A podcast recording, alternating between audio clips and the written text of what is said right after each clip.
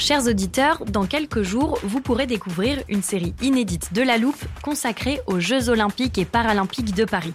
À trois mois de la cérémonie d'ouverture, on s'est demandé comment réussir ces JO.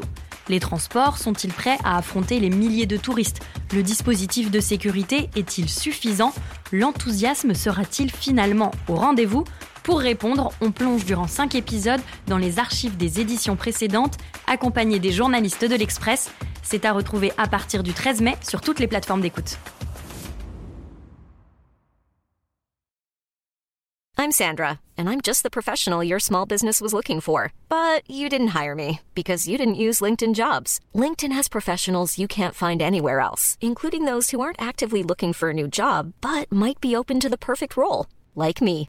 In a given month, over 70% of LinkedIn users don't visit other leading job sites. So if you're not looking on LinkedIn, you'll miss out on great candidates like Sandra. Start hiring professionals like a professional. Post your free job on linkedin.com/people slash people today. 8. Je pose 2 et je retiens 214. 346 422. Bonjour, c'est Charlotte Baris. Bienvenue dans La Loupe, le podcast quotidien de l'Express. Aujourd'hui, on zoome sur un chiffre 200 TWh, une dépense gigantesque que vous ne verrez pas de sitôt sur votre facture, à moins que vous soyez le plus gros consommateur d'électricité de France. Et pour en discuter, j'accueille un des experts des questions énergétiques à l'Express, Valentin Ekirch, journaliste à la rubrique Climat. Bonjour Valentin. Bonjour Charlotte. Valentin, 200 TWh, ça semble très élevé.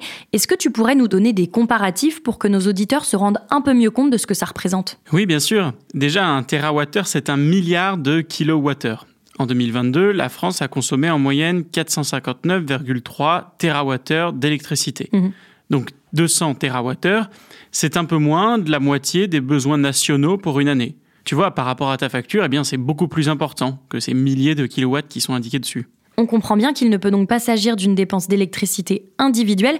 Alors à quoi il correspond ce chiffre? Eh bien, c'est en quelque sorte le montant de l'électricité nucléaire qu'on pourrait qualifier de perdu par EDF en 2022. Mhm.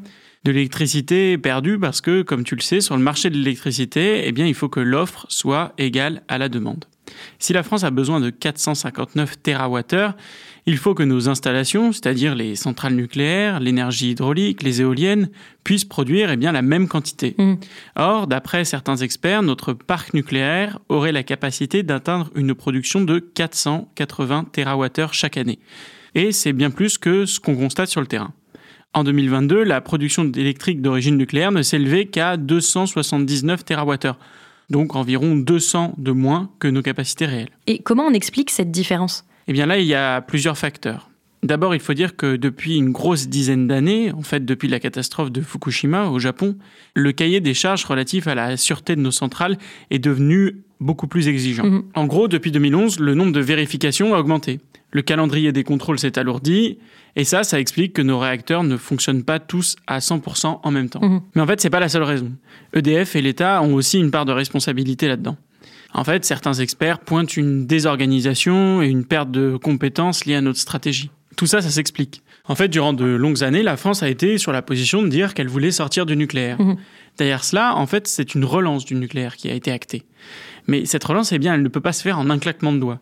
Ça veut dire que sur le terrain, eh bien, il faut se réorganiser. Se réorganiser, comment ça? Je vais te donner quelques exemples. En 2022, nous avons dû faire appel à des soudeurs étrangers, parce que nous n'avions pas suffisamment ces profils chez nous.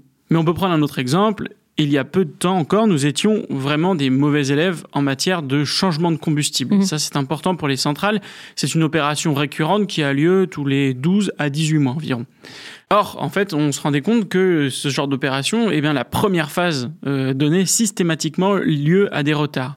En 2019, ces arrêts de tranche, eh bien, ils dépassaient les délais prévus dans 98% des cas. Et bien ça, ça n'arrive pas dans les autres pays. Et est-ce que DF a pris des mesures pour résoudre ce problème d'électricité perdue? Oui, ils ont mis en place un programme qui s'appelle Start 2025. Et tu vas voir, l'acronyme est, est amusant, c'est Soyons tous acteurs de la réussite des arrêts de tranche. Mhm. Et les premiers résultats euh, sont plutôt prometteurs. Aujourd'hui, quasiment 70% des arrêts de tranche démarrent dans les délais fixés. Donc on s'attend à ce que la puissance euh, repasse la barre des fameux 300 TWh cette année.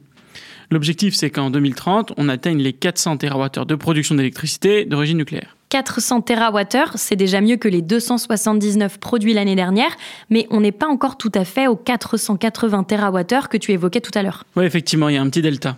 Mais en fait, 400 TWh, c'est déjà une belle amélioration.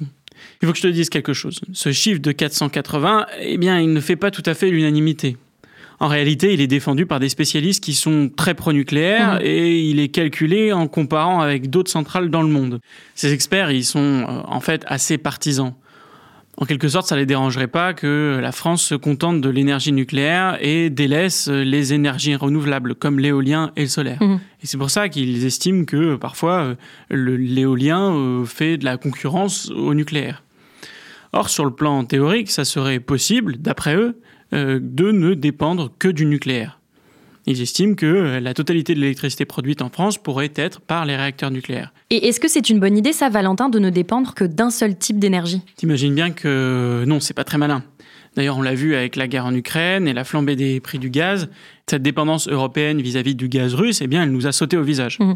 D'autre part, on ne sait jamais ce qui peut arriver à nos centrales. Je vais te prendre un exemple, tiens.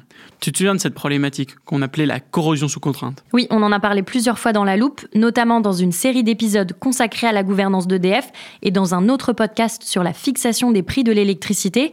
Arrête-moi si je me trompe, mais la corrosion sous contrainte, c'est le fait que certains conduits des réacteurs nucléaires se fissurent sous pression. Voilà, c'est exactement ça. Eh bien, ces dernières années, on s'est rendu compte que les derniers réacteurs qui ont été construits par EDF avaient tous ce problème de corrosion sous contrainte. Eh bien ça, c'est évidemment, c'était un problème puisqu'on a dû tous les mettre en pause en même temps pour les réparer et les améliorer. Tout ça, ça prend énormément de temps. Ça veut dire que le programme nucléaire est retardé sur des longues années. Mmh. Imaginons que dans quelques années, un autre problème touche tous ces réacteurs pour une raison X ou Y. Là, euh, je te le dis comme ça, on pourrait imaginer un autre euh, défaut de construction qui n'aurait euh, jamais été identifié, ou même une toute autre menace. Mmh. Eh bien, à ce moment-là, on risque de se retrouver le bec dans l'eau. Et puis j'ajouterais à cela euh, que dans un mix énergétique qui comprend euh, des énergies renouvelables, de l'énergie euh, d'origine nucléaire et encore un tout petit peu aujourd'hui de l'énergie en provenance du gaz mhm. en France, c'est quand même important d'avoir cette diversité. On sait que la relance de ce programme nucléaire en France, et par exemple les huit nouveaux EPR qui ont été annoncés par le président Macron, eh bien, ils n'arriveront pas tout de suite.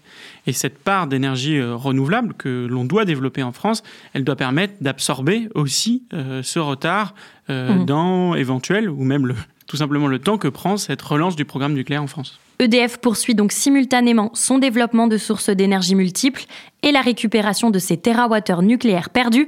Merci Valentin pour ces explications. Merci Charlotte. Valentin Ekirch, journaliste à la rubrique Climat. Chers auditeurs, vous pouvez retrouver tous ces articles sur notre site l'express.fr.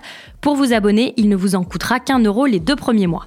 Et si notre analyse des chiffres qui font l'actualité vous plaît, n'oubliez pas de suivre La Loupe sur votre plateforme d'écoute préférée, par exemple Spotify, Apple Podcast ou Castbox. Cet épisode a été écrit par Mathias Pengili, monté et réalisé par Jules Cro. Retrouvez-nous demain pour passer un nouveau sujet à La Loupe.